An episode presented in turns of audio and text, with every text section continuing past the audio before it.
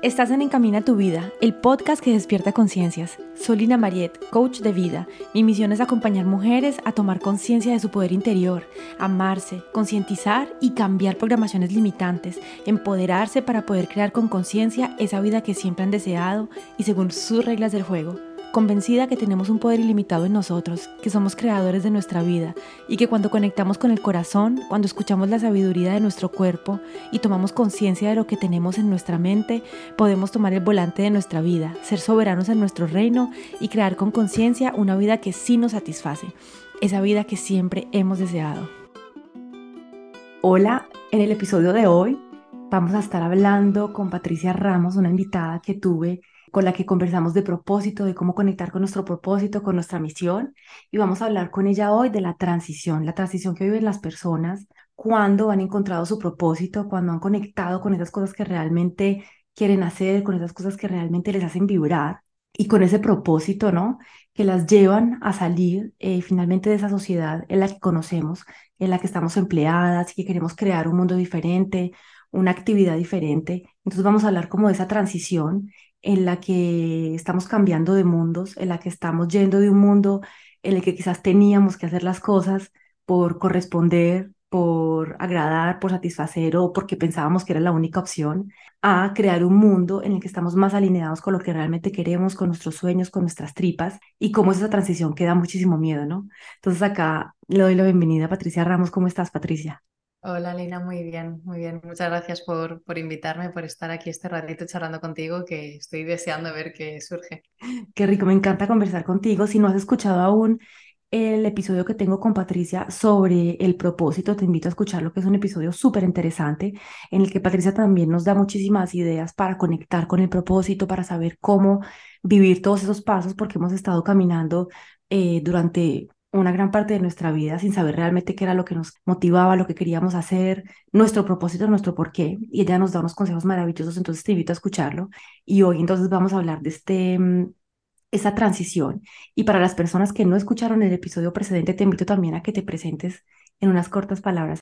Pues bueno, siempre describirse es un poco retador. Básicamente creo que lo que mejor me describe es que soy una persona apasionada por la gente apasionada y, que ese ha sido el, hilo conductor que me ha llevado a, mm, pues al camino de hoy, ¿no? El seguir ese caminito de qué sucede, ¿no? Cuando de repente conozco a alguien que me está contando algo que le encanta, cuando encuentro a alguien que está desarrollando una profesión nueva con muchísima pasión y notaba como mucha, mm, bueno, como mucha chispa en esto, ¿no? Y, es, y esa ha sido como una de las primeras pistas que, que me han llevado a mi propósito, que, que bueno, que básicamente es, es, esto, ¿no? Es ayudar a, a, crear un mundo de gente apasionada por lo que hace, donde podamos realmente conocernos y, desde nuestra autenticidad, pues desarrollar profesiones que realmente tengan que ver con lo que estamos haciendo, con, quienes, con quienes somos y poder, pues bueno, descondicionarnos en todo este proceso, ¿no? venimos de un sistema eh, social, cultural, familiar, pues que genera unas capas enormes, bueno, en torno a, a la forma que tenemos de entender el mundo y en estas formas de entender el mundo, ¿no? Yo cuando, cuando comencé a, mm, a plantear este nuevo camino me interesaba mucho la parte de, del trabajo, el trabajo me lleva a hablar de propósito, el trabajo del propósito al final terminaban hablando de dinero, ¿no? Porque cómo es esto de que trabajes en algo alineado con tu propósito, pero entonces esto es que es mamá, quiero ser artista, no voy a ganar un duro, quiero hacer algo con lo que esté soñando y, qué pasa con el dinero, ¿no? Y esto me llevó a, a la parte de las finanzas personales hace ya 10 años que, que, me empezó a interesar un montón, ¿no? También como vía, como bueno, un poco de mi vía de escape era al principio, ¿no? Era mi, mi, forma de, si algún día no puedo más, algún día no puedo seguir con esto, eh, necesito tener unos ahorros para poder parar y ver qué otra cosa hacer, ¿no? Y eso, ese, ese pensamiento surgió hace 10 años y, y tuvo como su, su, culmen hace dos años cuando dejé la última corporación en la que trabajaba y, comencé el, el, emprendimiento, ¿no? precisamente con estas patitas que han ido teniendo sentido eh, a lo largo de, de, estos años, ¿no? El, el propósito, el trabajo, las finanzas personales y las emociones. Ok, genial, maravilloso. Y entonces sí, hoy vamos a hablar de la transición, de la transición cuando hemos estado trabajando en una empresa, cuando hemos sido asalariadas que hemos conectado con ese propósito y que sentimos que tenemos que ir a un camino diferente, crear una empresa de nosotros, porque salir finalmente y crear, ser emprendedor también pide muchísimo trabajo personal, es algo que puede ser súper asustador, entonces vamos a hablar como más de eso hoy, ¿cierto? Entonces si tú estás como con ese deseo, si has encontrado esa, actividad que te motiva y que te, y que te da realmente esos deseos de, de crear una vida diferente y que te invita a crear una empresa, este episodio es para ti. Entonces, Patricia, para empezar con las preguntas, ¿cuál puede ser la dificultad más grande a la que nos podemos ver enfrentados cuando decidimos cambiar de trabajo, cuando decidimos salir del mundo que conocíamos, que nos conectamos con una profesión diferente, por ejemplo, que éramos financieras, comerciales, lo que sea, y que decidimos ser terapeutas o que decidimos ser profesores, profesores de yoga. Yo creo que la primera dificultad que nos podemos encontrar es que, mm, claro, venimos de esta mentalidad de vamos a tener un sueldo fijo todos los meses y de repente enfrentarnos a no tener esto emocionalmente es muy bestia. Em, por eso yo también recomiendo que y esto, por supuesto, pasa por, totalmente por mi filtro y mi perspectiva, que cuando nos lancemos a hacer este tipo de, movimientos es como, por favor, no nos contengamos, hagámoslo, pero hagámoslo intentando tener unos ahorros que nos puedan dar una estabilidad, no solo por la parte económica, sino por la estabilidad emocional que también nos da saber que no tendremos que preocuparnos por esto durante un tiempo. Y, relacionado precisamente con, con, la parte del dinero, creo que mm, una de las mayores dificultades cuando hacemos cambios yo siempre digo que cuando trabajo toda la parte de propósito, yo, a mí no me vienen abogados que quieren ser mejores abogados o un tipo de abogado distinto. A mí me viene el abogado que, pues esto, que quiere ser profe de yoga en Bali, ¿no? Em, claro, aquí, o, la persona que de repente como que conoce esa herida suya relacionada con el propósito y encuentra la forma de, de, poner esto al servicio, ¿no? Al final eh, nos ponemos en posiciones de esto, de servicio, de acompañar, de apoyar a otras personas y cuando estamos en ese tipo de caminos, una de las primeras dificultades que podemos tener en ese emprendimiento son los precios. Los precios que ponemos, la forma en que ganamos dinero. ¿Cómo voy a ganar yo tanto dinero haciendo algo que debería ser gratis, que todo el mundo tendría que poder tener acceso a esto, ¿no? Em, y algo que estoy disfrutando, ¿no? Porque algo que estoy disfrutando, que esto ya, esto ya nos revienta en la cabeza el tema de, de creencias sobre el dinero. Eh, porque, claro, una de las cosas que me, que me llevaron ahí era que cada vez que pensaba en dinero y trabajo era como, claro, es que son los dos temas que inevitablemente uno va de la mano con el otro, por lo menos en, la sociedad en la que vivimos, en, las que, en la que planteamos que la principal forma de generar dinero es trabajar, ¿no? Hay otras, pero esta es la principal en la que nos inculcan eh, muy fuertemente desde que somos pequeñas, ¿no? Y una de las cosas que aprendemos bastante rápido es que trabajar consiste en hacer cosas que otros no quieren y que nosotras tampoco queremos, ¿no? Que es como un poco que es, esta es la principal razón por la que nos pagan, ¿no? Por hacer algo que yo no quiero. Cuando hago cosas que sí quiero, por esas cosas por lo que sea que no me pagan, ¿no? Como que en esta sociedad no se ve, no se reconoce. Vamos a decir que hay unas características de una sociedad productiva en la que vivimos muy concretas, eh, en las que todo lo que tenga que ver con eh, la educación, lo social, con lo emocional, con los cuidados, no ha estado bien pagado hasta ahora. Hemos visto esto en nuestro entorno y, al, y en el momento en el que además vamos a hacer algo que es, ni siquiera es que mi cambio profesional es ahora voy a ser enfermera, sino mi cambio profesional ahora es voy a ser coach o voy a ser terapeuta o me estoy yendo a, otros lugares, a profesora de yoga, ¿no? a otros lugares que no han tenido ese reconocimiento y, cómo, y es muy interesante ver cómo vinculamos nuestros precios a nuestro valor personal, no al valor que damos, sino al valor que nosotras percibimos de nosotras mismas y, la dificultad de, de, tener precios que vamos a decir sencillamente normales, que corresponden al, a lo que estamos haciendo, al, al, a la formación que tenemos, a la pasión que ponemos, al tiempo y a la entrega que ponemos, al cambio y a la transformación que estamos generando resulta, em, yo diría, de lo más complejo al principio del emprendimiento. El salir de hacer sesiones gratis o por la voluntad. Sí, mm. tú ahora decías que pensamos que no podemos o que tenemos que trabajar y ganar dinero trabajando y haciendo cosas que no nos gustan, o también si tienes la posibilidad de hacer algo que te gusta, tienes que trabajar muy duro para poder tener dinero, tienes que trabajar muy duro, muy duro. para poder tener plata. Esto es porque es como incluso cuando estamos haciendo algo que nos gusta, si mi, si mi creencia es para generar dinero, tengo que hacer cosas que no me gustan, voy a convertir mi cielo en un infierno. No importa lo que yo esté haciendo, cuánto ame lo que esté haciendo, voy a conseguir odiarlo. Voy a, a, desgastarme trabajando un montón de horas, voy a, voy a estresarme de la manera que sea, me voy a poner los impedimentos, me lo voy a hacer difícil para sentirme tranquila recibiendo este dinero. siempre y cuando reciba una cantidad de dinero vamos a decir que esté de bien para arriba. Si estoy en la precariedad, ah, no está guay porque estoy sufriendo, de alguna manera, ¿no? Es como que se juntan como esas, en la, en la creencia de, mm, de, sufrir por dinero. yo veo como estas dos polaridades, ¿no? Como el estar en un trabajo que odio pero gano bien, a ir a un trabajo que amo pero gano fatal. Y sigue estando la misma creencia de sacrificio con el trabajo y con el dinero. Y nos creemos a veces que cuando salimos de ese trabajo que odiamos es como, ah, estoy renunciando a que tengo que sacrificarme para trabajar y me voy a hacer algo que me encanta y lo convierto en el sacrificio. Claro, sí. Eso ahora podemos hablar un poquito más detenidamente de las creencias limitantes y cómo nos pueden afectar también cuando estamos creando nuestro negocio, porque es súper, súper interesante y me encanta que hayas mencionado eso, sí. Esa dificultad que tenemos a, a, a poner precios y finalmente a valorar lo que estamos haciendo y lo que estamos entregando, porque muchas veces no es algo material, estamos dando un bienestar, por ejemplo, yo que soy, que soy coach, también estoy ayudando a cambiar la vida de la gente, pero es nada, no es nada material que tú puedas coger en las manos o que puedas ver y que sin embargo, cuando te pones a pensar realmente no tiene valor, o sea, no tiene precio que alguien por X dinero venga y trabaje contigo durante tres meses y te ayude a cambiar tu vida. O sea, finalmente tú cuando ya empiezas a tomar conciencia de tus creencias limitantes, ves el valor que tiene lo que haces, pero cuando empiezas, tú no ves el valor. Y tú dices, no, pues yo estoy ayudando, estoy haciendo algo que me encanta, hablando con la gente, y la gente te dice, no, pero es que es muy caro, no tengo plata, no sé qué. Pero yo luego me pongo a pensar, ¿cómo no vas a tener plata o cómo va a tener un precio el cambiar tu vida, el poder tomar conciencia de tus creencias limitantes y poder crear una vida conscientemente? Eso no tiene precio. Finalmente, todas esas cosas que los terapeutas hacen, yo pienso que no tienen precio porque es que te cambian la vida. Pero sin embargo, las creencias limitantes hacen que ¡ah! Es muy caro. No, ¿cuánto voy a cobrar? Nadie va a pagar por eso.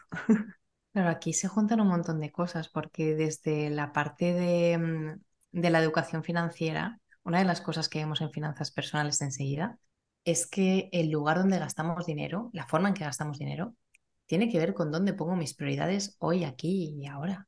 Entonces, como en el momento en el que llevamos en la mano eh, dispositivos que cuestan mil euros, estamos viendo un poco dónde estamos poniendo nuestras prioridades, ¿no? de dónde se está yendo nuestro dinero. Y quien a lo mejor no tenga esa casuística, eh, realmente cuando miramos nuestros gastos y vemos dónde ponemos nuestro dinero, podemos ver que mucho se va a lugares que no nos aportan demasiado o por lo menos nos va a mostrar cuáles están siendo mis, bueno, pues estas prioridades nuestras en, en este momento. ¿no? ¿Qué prioridades tengo ahora? Solo tengo que mirar mismo la aplicación del banco para ver dónde se ha ido mi dinero en las últimas semanas. Ahí es donde ha estado mi tiempo, mi atención. Sí. Ahí es donde he estado yo. Entonces creo que también hay una parte de mm, dar prioridad a los procesos, como, como que dejemos de pensar que si somos caras o no somos caras, pero qué valor tiene esto que tengo, que esto que, que yo aporto, ¿no? Sino que cuando, cuando llegue la persona adecuada va a encontrar aquí el valor y no va a haber cuestionamiento de si puedo o no puedo pagarlo, porque cuando la persona conecta con lo que estás haciendo, lo va a pagar. Y lo va a pagar sin siquiera pensarlo.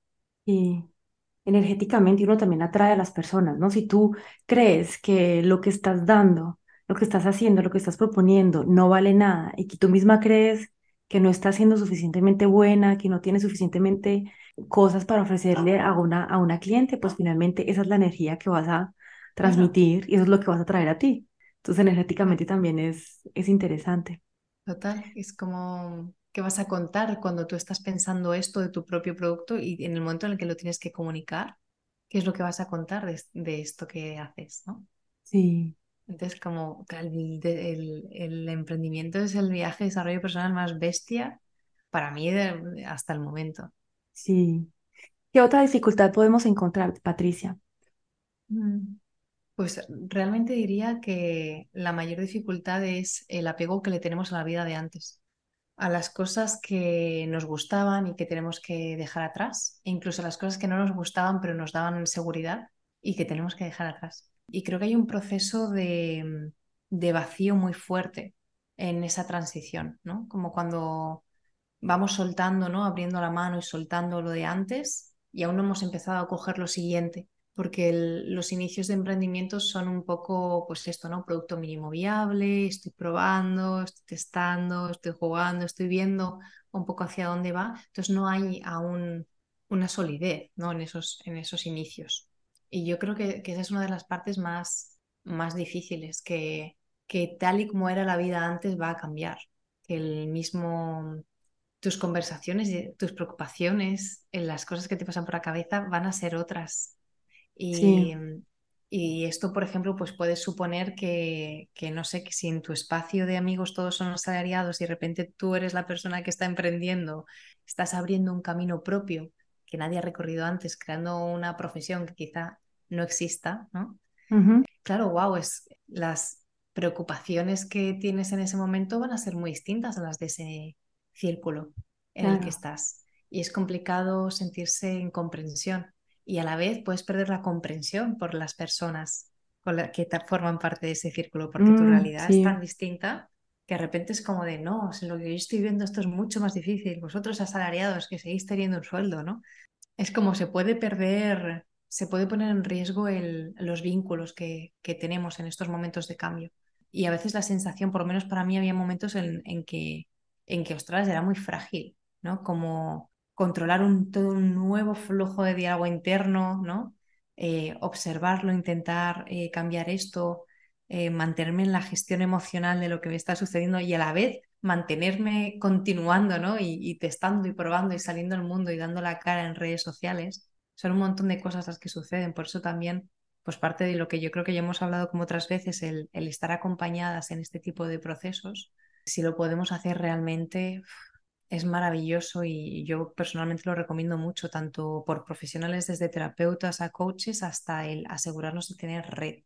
Red que nos apoye, red que, que, nos quiera mucho, incluso ir generando nueva red de personas que estén emprendiendo, que, que podamos, pues bueno, darnos estos espacios de sostén. No hacerlo todo solas. Sí, eso es importante, eso de hacerse acompañar por alguien, por un terapeuta, por un coach. Hay tantas cosas que tenemos en nuestro cuerpo, también energéticas, tantas creencias limitantes, tantas cosas que pueden hacer que queremos avanzar y que queremos crear un nuevo negocio, pero con todas las creencias limitantes que tenemos, con todo el inconsciente que tenemos que nos dice que no merecemos, que no podemos, que no somos capaces y todo esto, pues finalmente nos podemos autosabotear y no lograr esas cosas que, que teníamos en, en mente y que hubiéramos podido lograr o que podríamos lograr más rápido si tomáramos conciencia de las creencias limitantes. Entonces sí, que alguien nos acompañe me parece que es muy, muy importante. Yo también diría en estas dificultades que uno puede encontrar cuando se lanza a crear un proyecto diferente, a salir como de ese molde en el que uno andaba, es que uno también se puede sentir muy solo. Uno se puede sentir muy solo porque muchas personas te van a decir, pero tú por qué vas a hacer eso, por qué vas a dejar el trabajo que tenías en el que estabas tan bien, que tenías todo para ser feliz, Mucha gente no entiende lo que estás haciendo, mucha gente te juzga, te dice que estás loca, pero tú por qué te vas a ir por allá a hacer esas cosas. Entonces, eso también puede ser algo difícil y que uno se siente muy sola y no siente que no, que no lo apoyan. Porque claro, no está saliendo de un molde que es conocido para todo el mundo, porque muy pocas personas finalmente tienen el valor de salir de un molde de vida que no les gusta. Entonces, claro, cuando tú te aventuras a salir de esa zona de, de confort, toda esa gente, ¡oh! Dice, pero esta vieja, ¿qué está haciendo? Está loca, ¿por qué está haciendo eso?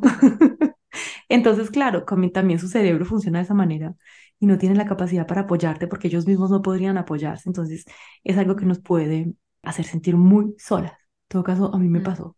Yo me sentí como, como Dios mío, ¿yo qué estoy haciendo? Claro, y uno también está con sus miedos, con sus temores, con sus dudas, con sus creencias limitantes y con ese temor, porque eso da muchísimo miedo no cambiar de vida. Y cuando las personas te dicen, pero usted qué está haciendo, usted está loca, que ya hay muchos coaches, no sé qué, y uno, ah, pero Dios mío, ¿yo qué estoy haciendo? Y también es algo que dicen, no siempre he escuchado, ya hay muchos coaches, ya hay muchos terapeutas, ya hay muchos profesores de yoga, pero cuando te vas a estudiar comercio internacional, cuando te vas a estudiar contabilidad, cuando te vas a estudiar comunicación, nunca nadie te dice eso. Ya hay muchos, ya hay muchos comerciales, ya no, ¿cierto que no? Y demasiados, no, no, esto no, esto no sucede tanto, no sucede tanto, es verdad. Como que hay mm, ciertas frases como muy manidas que se nos dicen cuando empezamos a emprender, que no se dicen a personas que están en empresa, ¿no? Que es como, eh, por ejemplo, ¿no? El miedo, este miedo a, mm, a emprender y fracasar, ¿no? Y, empezar un proyecto y que digas, no ha tirado, no he sabido cómo verlo, súper aprendizaje, cierro el proyecto, hago otra cosa. Y que se vea como un echarse la gente las manos a la cabeza de, qué fracaso, cómo ha sido esto, Dios mío, has tenido que cerrar este proyecto. Y es como, pero ¿y cuando alguien deja un trabajo porque no quiere continuar ahí, porque esto no le aporta más, y cambia a otro trabajo, no nos echamos nadie la mano a la, las manos a la cabeza. Y es como, es la misma situación, son cambios profesionales, no tiene más, es, he decidido que esta etapa en este proyecto se ha acabado, siguiente cosa, ¿no? Igual que ellos, decidí que en esta empresa acabó, me voy a otra, ya está, pero no, hay que meterle drama, ¿no? A todo. Óyeme, y eso me invita también a, pensar que tenemos que redefinir el fracaso, ¿no? Está como Mm, muy mal visto que las cosas no funcionen en el tiempo que querías o como querías o que un proyecto no, no quería y como que no, eres una fracasada, ya, ya te vas a morir. Yo estoy deseando conocer a la persona a la que todo siempre le va bien. A la que todo No la he conocido perfecto. aún, Sí, no. no la conocí, no sé, no sé dónde está, no sé dónde se esconde, a lo mejor vive en una cueva, no, yo creo que ¿no? existe.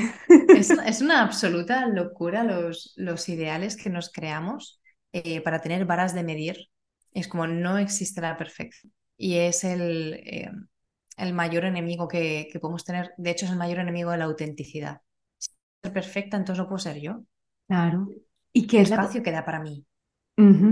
¿Y qué es la, pues, la perfección, Patricia? Porque yo creo que estamos con una mentalidad o con una especie de perfección en la mente, pero ni siquiera sabemos exactamente qué es lo que hay en esa definición de perfección que tenemos.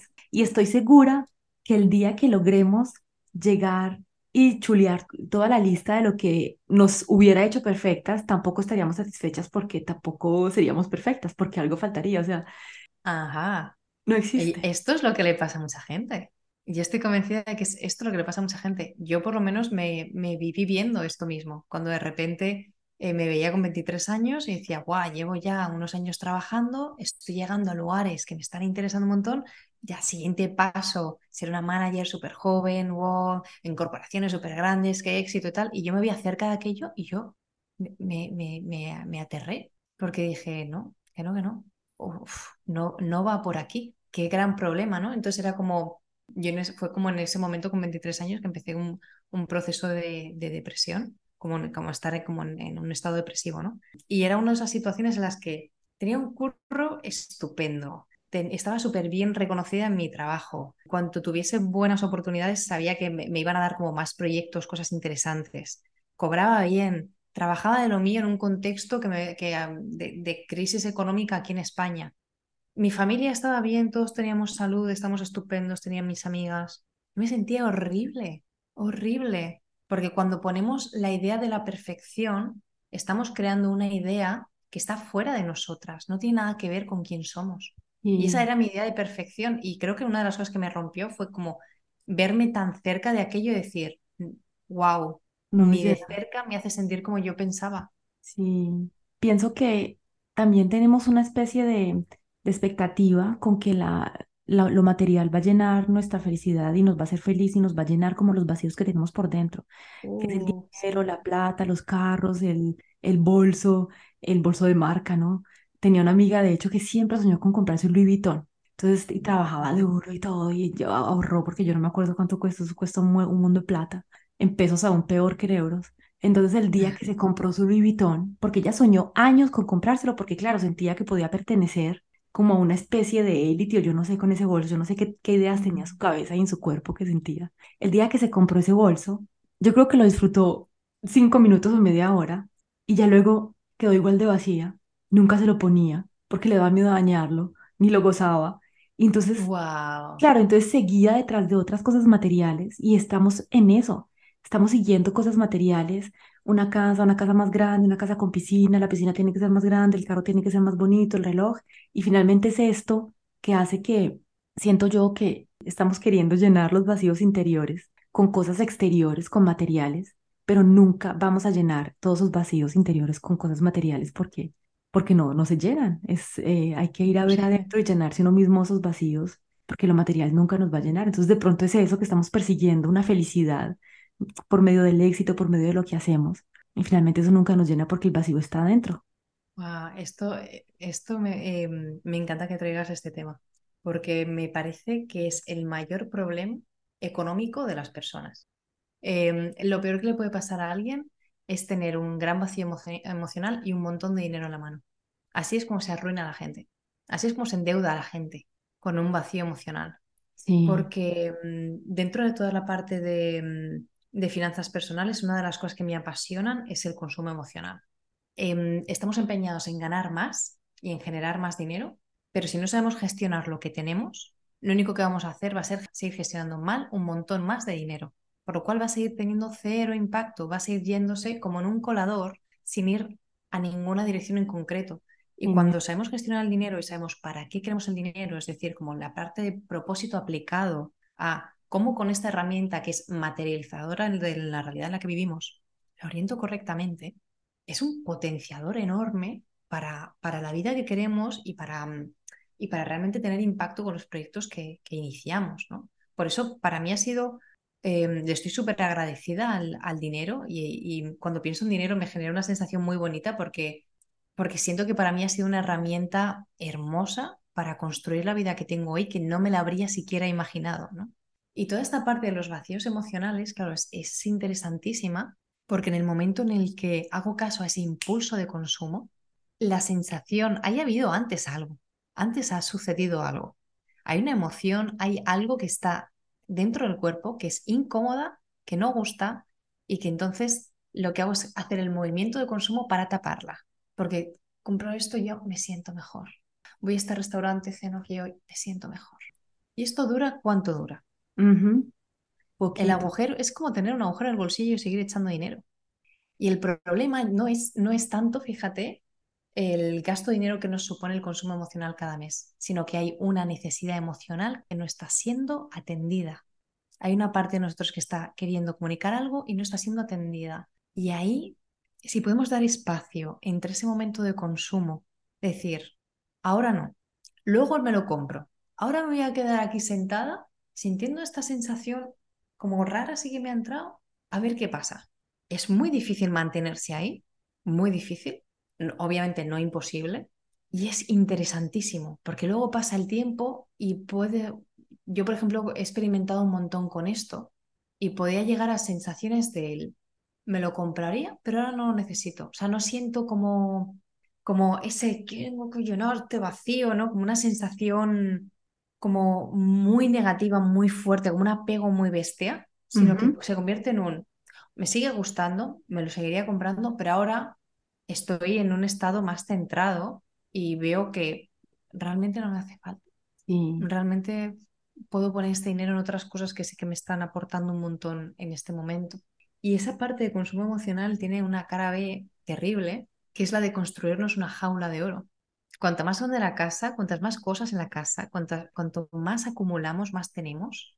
Y cuanto más generamos un estilo de vida que, lo que, se, que, que está orientado no a potenciarnos como el ser que somos, sino a tapar las necesidades emocionales que no estamos queriendo atender, estamos construyendo una estructura económica de gasto enorme que nos hace sentir que no puedo dejar este trabajo porque tengo que pagar todo esto. Es la excusa perfecta. Sí, es interesante eso. El consumo, y sabes que yo me acuerdo cuando estaba estudiando comercio internacional en la clase de mercadeo, me decían, hay que crear necesidades para poder vender tus productos. O sea, todas estas cosas que estamos consumiendo, todas estas cosas que sentimos que necesitamos, han venido simplemente de especialistas del mercadeo que nos han dicho lo necesitas necesitas esta crema para verte bonita, necesitas este producto para adelgazar, tienes que ser, tienes que ser delgada para ser bonita. Entonces se han aprovechado los vacíos que tenemos adentro y como nos da tanto mm. miedo ir a ver todos esos vacíos, entonces, ¿qué estamos haciendo? Comprando la crema para vernos bonitas, porque si no tenemos ese polvo, esa crema, esa ropa, no nos vemos bonitas, no pertenecemos, no podemos ser amadas, y entonces por ahí se van, ¿no? Pero eso es muy interesante. Tema para, para otro episodio, pero muy interesante. Total, sí. total. Yo que pasé 11 años trabajando en marketing, estas son de las cosas que normalmente cuando la gente dice, bueno, esta gente de marketing que se dedica a generar necesidades que no tenemos. Yo, por ejemplo, discrepo, pero, pero como a un nivel conceptual más bien, ¿eh? que es como, no nos generan esa necesidad de la crema para el codo del izquierdo. Saben muy bien cuáles son los vacíos emocionales de las personas o sea, toda la industria estética se sostiene bajo el dolor de ser, eh, de cómo las mujeres hemos sido educadas en esta sociedad. Mm. Y el poder que tiene la idea de la estética sobre el ser queridas y pertenecer a nuestra familia. Por ejemplo, en el contexto en el que he crecido yo, y esto es como algo como que hemos hablado mucho en círculos de mujeres, ¿no? Surgen cosas como cuando somos pequeñas, el no llores que te pones muy fea y nadie te va a querer. Qué fuerte. Frases así que son como wow, eh, y cualquier símil del estilo, ¿no? En el que nosotras éramos muñequitas eh, a las que decorar, ¿no? Y cómo esto nos sigue afectando como adultas, porque, porque mucho de nuestra pertenencia se ha volcado en esto, ¿no? No podías ir con el vestidito impecable y volver hecha un desastre, porque, pero bueno, ¿no? Tenías que, estar impecable, eso significaba estar quietecita todo el día. Y, Mientras que sonriendo te bonita. Claro, los niños varones, ay, es que cómo son, qué traviesos, ¿eh? ¿Cómo son? Entonces, esto no podemos negar que nos ha afectado a, cómo somos hoy y que, y que mm, vivimos una cultura lo que, que, lo que busca es que, mm, bueno, habla de esta mujer deseable, ¿no? Y, queremos ser esa mujer deseable para ser queridas y pertenecer y no quedarnos aisladas y marginadas, ser elegidas, ¿no? Que ya si entramos en los mitos del amor romántico ya pero pensando un poco en esto, ¿no? Y creo que esa es una de las grandes también dificultades cuando, cuando hacemos un, lanzamos un proyecto que lo que queremos es ayudar y acompañar a otras personas. Si pensamos que el marketing y las ventas son el demonio, qué difícil, qué difícil va a ser el camino. Sí. Porque es inevitable. Claro, y que vender también es es súper necesario para lo que estamos haciendo y que es algo que ayuda, que estamos proponiendo cosas que ayudan a otras personas. sí, también tenemos que amigarnos con eso. Yo también quería traer otra, otro punto que me parece interesante, que ya hemos hablado las dos, de lo que puede ser difícil en el cambiar de vida, es de que tenemos tendencias y no somos conscientes de, de lo que somos, de lo que pensamos, de lo que creemos, a reproducir los mismos esquemas en los que estábamos antes. O sea que si pensábamos que teníamos que trabajar mucho para poder realmente merecer el dinero que estamos recibiendo o que tenemos que matarnos para que un negocio sea exitoso, que pueda traer abundancia. Entonces podemos tener tendencia a repetir los mismos esquemas, ¿no? Podemos querer, por ejemplo, también salir de una empresa, de trabajar no sé cuántas horas a la semana y de estar súper estresados y crear una nueva empresa y seguir en el mismo modelo, estresados, exigiéndonos y pensando que tenemos que sufrir para poder traer dinero a nosotros. Mm, sí, aquí hay mm, dos puntos que creo que es importante que tengamos en cuenta. Uno es que nos planteemos en el momento en el que queremos dejar ese mundo asalariado, ¿para qué queremos emprender? Si lo que sucede es que yo siento una llamada dentro de mí de que tengo que traer esto al mundo y si no lo hago, reviento, es una cosa. Y otra cosa es, no es que quiero dejar de ser asalariada, quiero dejar de tener jefes, quiero que no me manden, ¿no? Si es una huida de ese, de ese espacio, la forma en que vamos a emprender es desde el salir corriendo de esto otro y no desde el servicio pensando en esto, ¿no? Como la, como la sensación de huida de la vida asalariada, em, todo aquello que no nos guste de la vida asalariada, ojo, ojo, ojo, que tiene más que ver con nosotras que con el contexto en el que estábamos. Entonces nos lo vamos a llevar al emprendimiento. Yo fue de esta, esta creo que fue de las primeras, eh, pues vamos a decir, eh, grandes sorpresas que me llevé, porque yo pensaba que en el momento en el que saliese de aquel mundo corporativo había un montón de cosas, de niveles de estrés y tal, que yo iba a poder dejar atrás y, con, y no tardé mucho en darme cuenta de que yo seguía teniendo el mismo nivel de estrés y, y dolores, ¿no? Y como muchas tensión, mucha tensión en el cuerpo que tenían que ver con cómo yo me relacionaba con el trabajo, con la importancia que yo le daba al trabajo como parte de de mi identidad y cómo estaba llevándome todos esos patrones de trabajar un montón de horas, de dejarme la piel, de, y, hay veces que, por ejemplo, en el emprendimiento no hay veces que no notamos la diferencia entre si estamos o no estamos trabajando. No hace falta que estemos delante del ordenador para estar pegándole vueltas a cómo voy a hacer esto y esto otro y tal igual. Eso es estar trabajando. Aunque no esté mirando una pantalla mientras lo hago, estoy trabajando. Entonces yo pensaba en el inicio de, no sé, yo no trabajo tanto como antes. Yo antes trabajaba, madre mía, 10 horas al día, era una absoluta locura, momentos en los que trabajaba 12, según un poco cuál era la temporada. Si ahora no, estoy trabajando unas poquitas porque estoy como en este proceso, ¿no? De cambio y recuperándome del burnout. era como, y, recuerdo pues que la gente en mi entorno en aquel momento me decía, eh, no, es verdad esto. El resto del tiempo que no estás como en sesiones con gente, estás leyendo. Sobre todo esto, estás investigando, estás pensando en cómo voy a hacer esto, voy a hacer esto otro. Y era como, wow, es verdad. Sí, sí. Es verdad. ¿Tú qué trampas te has encontrado en, o sea, qué paralelismo has encontrado en el emprendimiento, tu vida salarial? Claro, al principio, el año pasado, cuando, cuando solté mi trabajo, uf, me fui también como con mucho estrés de esto tiene que funcionar, porque también era como tenía muchísima, en mi, en mi inconsciente estaba muy relacionado el éxito que podía tener en mi vida con el amor que podía recibir de las personas. Entonces, si era una mujer exitosa en lo que estaba haciendo, pues como que merecía ser amada, ¿no? Y si no, entonces no. Entonces, como que fue, me fui a la carrera también como, como deseando que mi emprendimiento funcionara rápido y que todo saliera perfectamente como yo me lo había pensado. Y sobre todo que funcionara rápido y que funcionara súper bien. Mm. Y entonces empecé a trabajar mucho. El sábado y domingo también estaba haciendo cosas. estaba leyendo, estaba formándome, estaba trabajando y haciendo cosas. Estaba todo el tiempo hasta que un día empecé a decirme, pero Lina, yo acabo de salir de un burnout porque también en el 2021 estuve en, estuve en un burnout que estuvo, que estuvo muy fuerte. Entonces como que ya me estaba apenas recuperando y otra vez empezaba a entrar en los mismos funcionamientos, de los mismos patrones de funcionamiento que tenía cuando estaba, cuando era asalariada. A estresarme muchísimo, a decir que tenía que trabajar, que no podía descansar, que no podía hacer esto, que tenía que hacer lo otro, con el tengo, tengo, tengo, tengo, que me guió mucho, mucho, muchos años de mi vida. Y ya luego empecé a decirme, uy, Lina, o sea, ya, relájate. Entonces ya luego me empecé como a, obligar a tener días de descanso, eh, a tener un horario, porque claro, cuando no tienes horario también dices como que, bueno, no trabajo, pero finalmente trabajas, empiezas más temprano, terminas más tarde. Entonces también como decir, me doy tiempo para mí, para descansar, para integrar, porque también pasaron muchas cosas, el burnout, hice muchas formaciones, viajé, y también necesita tu cuerpo tiempo para equilibrarse, para salir de todo eso, para integrar lo vivido, lo sufrido, lo aprendido, y no le había dado ese tiempo. Entonces también fue como el año, a principios de este año, como que también empecé a soltar más y a permitirme vivir todo ese proceso.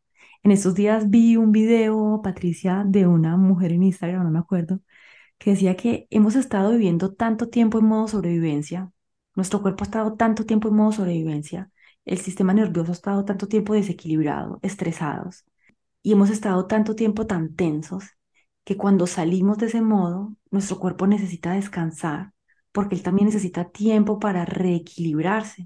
O sea, el sistema nervioso ha estado todo el tiempo en un funcionamiento de que tienes un tigre pegado a las nalgas que te quiere matar y el tigre moderno son las facturas, el trabajo, el jefe, el novio, los problemas con los papás, con lo que sea. Ese es el tigre moderno. Y nuestro cuerpo, nuestro sistema nervioso se pone en modo alerta de me va a matar un tigre por todos esos temas. Entonces hemos vivido desde, yo, yo creo desde mis 17 años he vivido en modo sobrevivencia hasta hace poco, yo estoy saliendo, entonces el cuerpo necesita tiempo, el cuerpo necesita tiempo para equilibrarse, para salir de eso, el sistema nervioso necesita tiempo y cuando sales de eso, cuando se empieza a equilibrar, tu cuerpo se siente súper cansado. Entonces me emocionó mucho ese video que vi en Instagram de esta vieja que explicaba eso, que decía que si te sientes cansada cuando has empezado a salir de ese modo sobrevivencia, es normal porque tu cuerpo también necesita, o sea, no somos unas máquinas. Y eso fue algo que yo también entendí cuando empecé todo este proceso de conexión a mi cuerpo también, que me invitó el burnout y, mis últimos años de trabajo de, reconexión a mí, que yo sentía que, que mi cuerpo era como una máquina, o sea, yo a él le daba órdenes y lo programaba, tiene que trabajar, tiene que ir al gimnasio, tiene que ser capaz de esto, tiene que ser, yo tenía capaz que ser capaz de todo lo que mi mental, todo lo que mi ego quería, pero entonces mi cuerpo ya estaba al último y por eso tuve el burnout, porque ya mi cuerpo me había empezado a hablar, pero yo nunca lo escuchaba porque como yo estaba tan desconectada de mi cuerpo, entonces era, no, es que tú me tienes que obedecer. Y tú tienes que levantarte temprano, acostarte tarde y no te puedes estar cansado. Si te tomas cuántos Red Bull en la semana, pues no importa, sí, es porque así, así estaba programada yo, ¿cierto? Entonces, claro, el cuerpo para y esa reconexión al cuerpo también es súper bella porque vemos que no somos unas máquinas y que nuestro cuerpo también necesita ese tiempo. Entonces, para mí, por ejemplo, eso fue algo que me tomó tiempo, ver que finalmente también podía permitirme tomar más un tiempo de descanso y también que tenía que ponerle cuidado a esos esquemas de los que estaba funcionando de tienes que hacer, tienes que hacer, tienes que hacer. Y creo que me fui un poco por toda parte en la respuesta, pero, pero eso fue lo que salió. total. gracias por decir esto. Yo me, me, siento muy identificada con esto. Yo cuando llevaba seis meses eh, que había dejado el trabajo, yo me sentía agotada, agotada, agotada, agotada. Y claro, yo decía, pero ¿cómo puede ser si llevo seis meses que prácticamente he estado descansando? O sea, es como, no es para nada el ritmo de vida que yo llevaba. Entonces yo me, me asusté muchísimo, porque pensaba, ¿qué me ha pasado? ¿Qué me ha pasado? ¿Qué me ha sucedido? ¿no? Hasta que entendí esto. Y es como, no, es que, ojo, Em, recuperar lo que, lo que le he hecho a mi cuerpo durante más de 10 años, esto no va a ser cinco días. Esto no va a ser unas vacaciones de dos semanas. Ni siquiera fueron seis meses. Mm. Yo creo que me llevó todo un año el recuperar mis niveles de energía. Yo me sentía muy cansada y no me reconocían aquello porque, claro, yo había vivido como, como cuentas tú, yo mandaba, yo decía órdenes, ¿no? Vas a hacer esto, esto, esto, esto, y, tiraba, y tiraba con todo. Mm. Mm. Y Patricia, financieramente, ¿cómo podemos ayudarnos? ¿Cómo podemos organizarnos? Tú que además eres experta en, en finanzas, ¿cómo podemos ayudarnos? ¿En qué pueden pensar las personas que nos están escuchando, que están queriendo cambiar, que están queriendo hacer esa transición para estar más segura también desde el punto de vista financiero? Mm. Una cosa que es muy importante y a la que no, no, se le da, no se le pone mucho foco es precisamente al saber cuánto gasto cuánto cuesta mi vida, cuánto cuesta la vida que tengo en este momento. Es la base de las finanzas eh, para mí en todos los sentidos. Es la base de las finanzas personales porque si no, no hay nada. Pero es que sin finanzas personales, las finanzas profesionales tampoco tienen mucho sentido. Porque si yo no sé cuánto necesito al mes, yo no sé si con este plan de negocio que estoy haciendo voy a llegar o no. ¿no? Y no voy a saber si cuántos recursos de esto que yo estoy generando voy a poder reinvertir en el negocio, porque no sé cuánto voy a necesitar para sostenerme. Entonces, de esa forma poder entender cuánto gasto a día de hoy con este plan de negocio que estoy haciendo, cuánto estimo generar y de esa forma ver cuánto va a quedar, cuánto va a quedar para qué, para ahorrar, para ir generando un poco de, colchón de ahorro, ¿no? Para reinvertir en el proyecto, porque habrá cosas en las que tengamos que estar invirtiendo cada X tiempo. Eh, puede ser que si tenemos em, un negocio pues bueno, pues más parecido como nosotras, ¿no? Que está más enfocado en los servicios, la inversión está en software, la inversión está en mentores y la inversión está como en, en, acciones de marketing y en este tipo de cosas. Pero esto mes a mes y, software a software van sumando un montón de, gastos, ¿no? Entonces, em, si no somos conscientes de esto, no vamos a poder saber cuánto dinero tenemos realmente disponible para poder crecer. Y al principio es muy importante que, bueno, pues que pongamos nuestro dinero cuando estamos comenzando el emprendimiento en los lugares más adecuados. Y vamos a dar bastantes palos de ciego porque vamos a estar haciendo prueba y error y esto va a implicar pues que habrá veces que haga cosas que no funcionen, que a lo mejor, eh, no sé, haga una formación que pensaba que me iba a solucionar este problema y veo que no, que mi problema ahora con la formación veo que va por otro lado, ¿no? Entonces, em, es muy importante que, que sepamos esto. ¿Cuánto estoy gastando aquí y ahora? Sí, y tú también habías dicho la vez pasada en el otro episodio de prever de, pronto durante un tiempo, mensualmente, cuánto podrías gastar para que tengas seis, un año de... Claro, si yo no... Total, si yo no sé cuánto gasto al mes y yo tengo ahorros, ¿cuánto, cuánto es 10.000? ¿Cuánto es 20.000? ¿Cuánto es 30.000? ¿Es suficiente? ¿Suficiente para qué? No lo, no lo puedo medir, los números absolutos en ese sentido no nos, no nos ayudan mucho. Si yo no sé cuánto gasto al mes, ¿qué significa 10.000? Pero cuando yo sé lo que gasto al mes y cojo esta cantidad que tengo de ahorros y la divido entre mi gasto mensual, lo que me da es algo maravilloso que es cuántos meses tengo cubiertos manteniendo exactamente el mismo estilo de vida que tengo a día de hoy sin cambiar nada, aunque no entrase ningún solo ingreso. Y de esa manera es como podemos planificarnos, porque es cuando podemos tener una mirada de tiempo ah, vale, son tres meses, ah, no, son seis meses, vale. Este es el margen que tengo. Eh, esa mirada del tiempo en los ahorros me parece muy importante, porque creo que también a mí al menos me ha dado tanta calma mirar el dinero así. Y creo que, que precisamente es lo que, mm, pues esto ayuda a, poder mirar hacia el futuro, poder planificar, poder bajar a veces un poco sistema, sistema nervioso, ¿no? Porque en los momentos de cambio, si vemos que la cuenta va bajando, va bajando, estamos empezando algo nuevo, no llegan los ingresos que esperábamos que llegarían, ¿no? Los inicios pueden ser así y normalmente son así. Claro, me puedo agobiar un montón. Pero si yo sé que tengo seis meses o que tengo un año, lo puedo ver desde otro lugar. Igualmente puedo agobiarme porque no cuando venimos de la vida asalariada estamos acostumbradas a que el dinerito entre de forma recurrente y que la, que la cuenta más bien crezca, ¿no? Eh, en vez de, ir reduciéndose y como de forma tan dramática, ¿no? Como con gastos mensuales así cada mes. Pero cuando tenemos esta información es como, wow, es importante. Puedo tener miedo, pero luego miro y digo, ah, no, que me queda para un año, no es real este miedo, está bien. Sí, está bien, tiempo. tengo tiempo. Tengo tiempo, puedo volver a centrarme. Y si veo, tengo tres meses, wow, que solo sean tres meses me estresa. Vale, ok, ¿cómo hago? ¿Cómo hago para, para estos tres meses? ¿Cómo hago para que en estos tres meses, que puede tener, dónde puedo poner mi dinero que tenga más impacto? ¿no? Em, ¿Qué otras cosas puedo hacer para que estos servicios que estoy ofreciendo, estos productos que estoy generando, más gente los pueda conocer, por lo cual más gente pueda considerar comprarlos, por lo cual más gente termine comprando? Y, y eso me invita a traerte, a hacerte la próxima pregunta de cuáles son los puntos en los que debemos pensar antes de dar el salto. Por ejemplo, ¿qué consejos de organización también le puedes dar a las personas que nos están escuchando? Mm, yo diría, comenzar a apuntar los gastos si es algo que no están haciendo. Esto es lo más importante de todo. Y no solo apuntar como el tener una lista, entonces yo comida, tal, no sé qué, y, tengo mis totales, ¿no? Y veo el total de ingreso y el total de gasto. Es muy importante que tengamos categorías de gasto. ¿Y esto por qué? ¿Para qué es relevante? Porque, si, porque de esa forma yo puedo saber dónde está yendo mi dinero. Si hay algún lugar que no me está gustando dónde está yendo, es donde puedo cambiar. Y no hay cosa más, más... La forma fácil de ahorrar es cortar en las cosas que no nos importan. Es cortar en las cosas que nos dan igual. Entonces, esto es una de las cosas que también ayudan como a poder generar ahorros en el, en el proceso pero sobre todo porque cuando yo sé lo que gasto en gastos del hogar, lo que gasto en comida, lo que gasto en, en, ocio, de esa forma es como puedo construir un presupuesto. Y de esa forma es como puedo saber si voy bien o voy mal.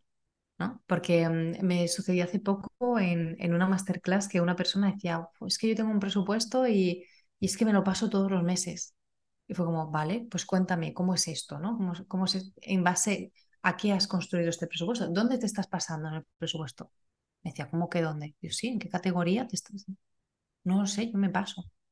O sea, como si no sabes cuánto gastas en cada categoría, ¿de dónde has sacado ese número? Ah, es lo que a ti te, te gustaría gastarte, pero a lo mejor no se corresponde con el coste de su estilo de vida.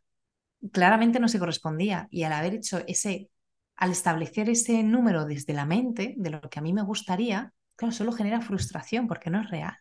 Claro. Pero cuando yo sé que al mes gasto tanto en casa, tanto en comida, tanto en salida, tanto en transporte, y que esta es mi base, ahí puedo plantearme, uff, la base es más alta de lo que me gustaría, vale, puedo revisar si necesito cortar en algo en este momento de transición. Eh, pero si no, simplemente es como, vale, ya sé cuánto gasto, es esto, el mes que viene, este es mi presupuesto, y ahí puedo ir viendo cómo voy respecto a mi presupuesto. Y si me he pasado, puedo decir, uff, ¿qué ha pasado aquí? Entonces puedo ir al detalle y pues ah, vale, pues aquí ya puedo ver qué está sucediendo. Total. Yo creo que una de las cosas que, es importante mencionar cuando empezamos a apuntar los gastos, podemos tener tendencia a volvernos tacaños. Ay, no quiero gastar en esto, ay, no quiero gastar en esto otro.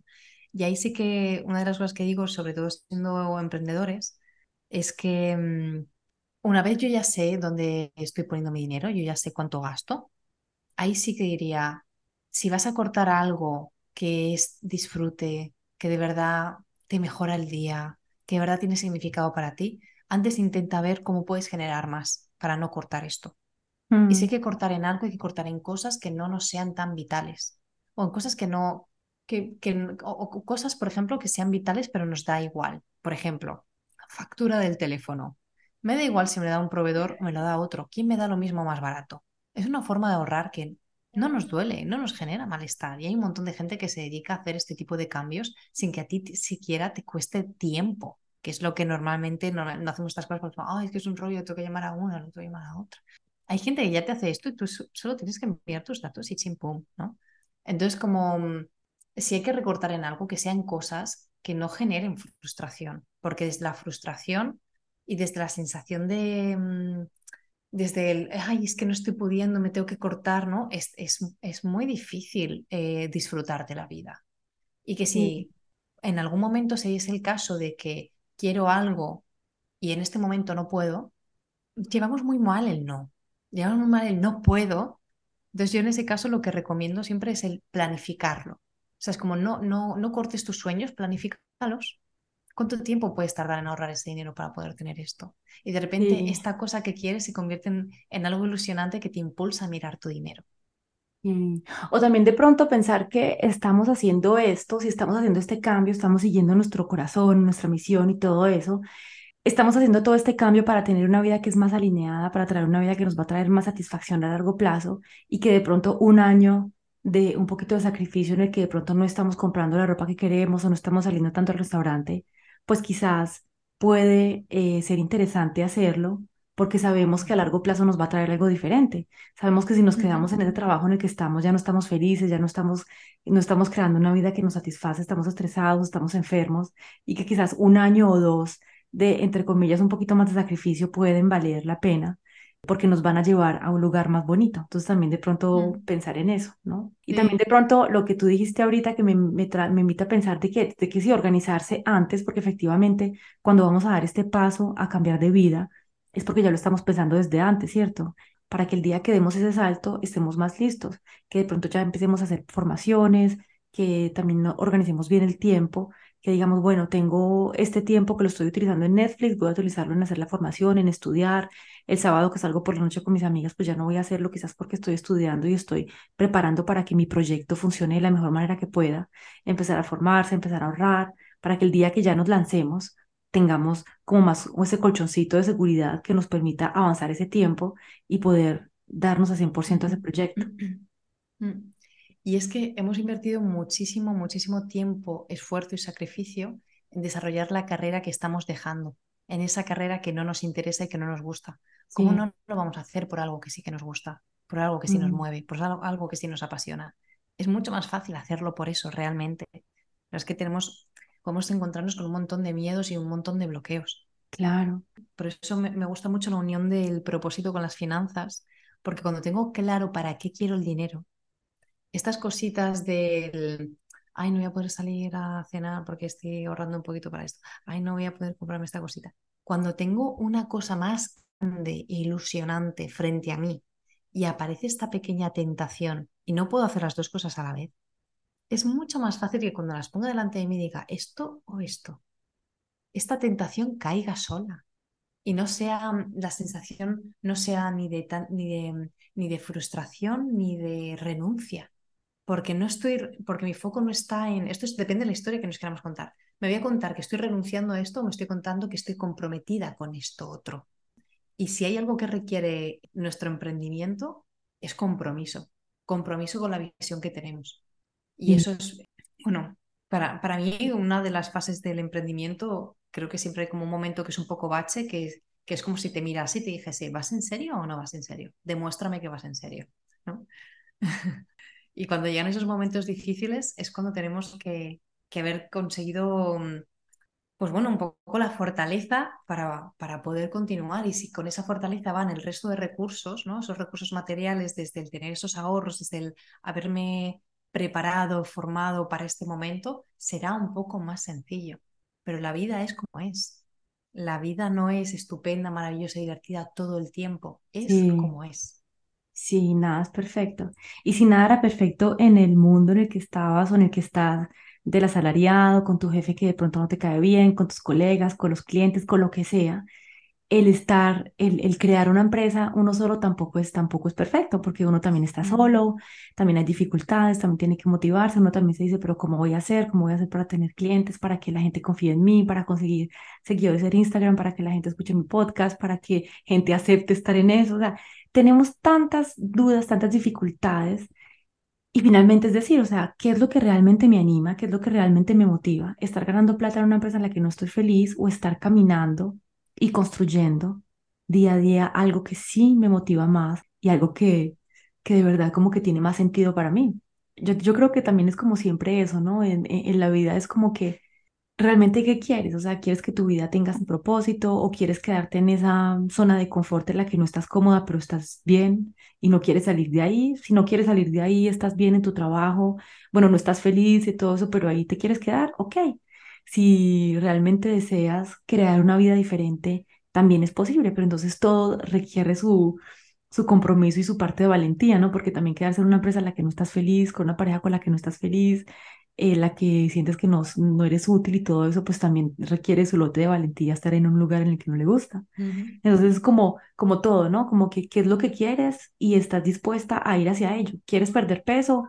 ¿Estás dispuesto a dejar de comerte los pasteles que te comes todos los días, a caminar un poquito más? ¿O quieres quedarte así y quedarte con un cuerpo que no aceptas? O sea, todo es como yo a veces veo las cosas muy blanco y negro, de pronto hay, hay lógicamente más creencias limitantes y cosas detrás, pero es como, ¿quieres hacer esto? Comprométete y avanza. Pero creo que es importante, es importante tomar conciencia de lo que realmente quieres y como lo hablábamos ahora, tomar conciencia de las creencias limitantes. Si tus creencias limitantes te dicen que tú no puedes ser rica, que no mereces ser feliz y ganar dinero haciendo algo que te diviertes y que te encanta hacer, pues no vas a poder conseguir dinero con tu emprendimiento. Si tus creencias limitantes te dicen que no mereces el amor y que no mereces un hombre maravilloso y que te quiera, que te respete, que tenga dinero, pues no vas a conseguirlo, porque es que las creencias limitantes son 95% de nuestra mente. por eso también hablábamos al principio cuando desees emprender, el lanzarte en tu proyecto, trabaja con alguien también para entender cuáles son tus creencias limitantes, cuáles son esos pensamientos que te autosabotean porque muchas personas dicen, quiero tener el amor, quiero perder peso, pero no lo hacen y no lo hacen y van de terapeuta en terapeuta y no lo logran porque las creencias limitantes te dicen que no puedes. Entonces es súper importante trabajar en eso. Mm, esto que dices es brutal, porque creo que una de las cosas que puede pasar cuando estamos emprendiendo es cómo puede ser que cuando trabajo para otros genere un montón de dinero y si lo hago para mí no suceda esto. ¿En qué momento entendí que si yo brillo, que si yo me muestro, que si yo soy la protagonista, esto es peligroso. Bellísimo. Eso es, es muy bestia, es muy, muy bestia. Hay un montón de creencias que podemos tener, pero es como, ¿cómo puede ser, no? Como si soy creadora aquí, puedo ser creadora aquí. Las creencias limitantes, Patricia, son tenaces y nos aferramos a ellas como si fueran nuestra única verdad, como si fueran lo único que pudiera realmente existir y no tenemos conciencia de todo el inconsciente que tenemos de nuestra familia, todas las lealtades familiares que tenemos con respecto a nuestra familia, si tu familia es pobre, te va a tener, te va a dar mucha dificultad permitirte tener dinero, permitirte ser abundante y además ser abundante haciendo algo que, que te divierte y que te gusta. O sea, no tenemos conciencia de eso. Uno puede decir, no, yo no tengo eso, ¿qué tal? Están hablando boas, estás bien. pero en realidad es súper importante porque son ellas las que están mandando el barco. En esos días escuchaba una, una de mis mentoras que me encanta, que decía, tú puedes estar, tú estás en un barco, el capitán, decimos que es el que manda el barco, el capitán son tus 5% de mente consciente, pero todo el equipo del barco son los 95%. Si el equipo del barco quiere ir a la derecha y el capitán quiere ir a la izquierda, ¿tú a dónde crees que el barco va a ir? A la derecha porque es el, es el, es el equipo el que manda. Entonces eso es súper importante y siempre lo, lo digo en los podcasts. Y Patricia, tú si me ayudas eh, a decir que es verdad, mentira, pero es algo que es primordial en todo. Totalmente, totalmente, totalmente. Es, em, para mí cuando, cuando descubrí esto con el estudio de la PNL, a mí me explotaba la cabeza. Porque, porque claro, yo oía estas frases de él, tú puedes, eh, lo que crees, creas, tú puedes crear tu vida como tú quieras. Y decía, esta gente, están, ¿cómo está esta gente? ¿Qué hacen esta gente? No están muy bien, ¿no? Todo es raro esto que cuentan. Y cuando, cuando de repente empiezas a ver en las prácticas los cambios en las personas, em, como algo que les podía aterrar de repente les resulta emocionante, es como, wow, aquí hay algo, o sea, vivimos en una, como una jara de grillos donde hay un montón de ruido y un montón de, de, limitaciones, ¿no? Como si hubiese un montón de salitas y que, ¿cómo sería esto, ¿no? Si, si la mente fuese ese espacio diáfano sin todas esas limitaciones, todas esas paredes que no nos dejan avanzar. Y cuando empezamos a ver estos cambios, que, que en los acompañamientos me puedo imaginar que, o sea, todo lo que habrás visto, es brutal y es, es, hermosísimo, por supuesto, pero es muy, a mí me sigue sorprendiendo. como, wow, es que es, cómo se desarrolla la mente.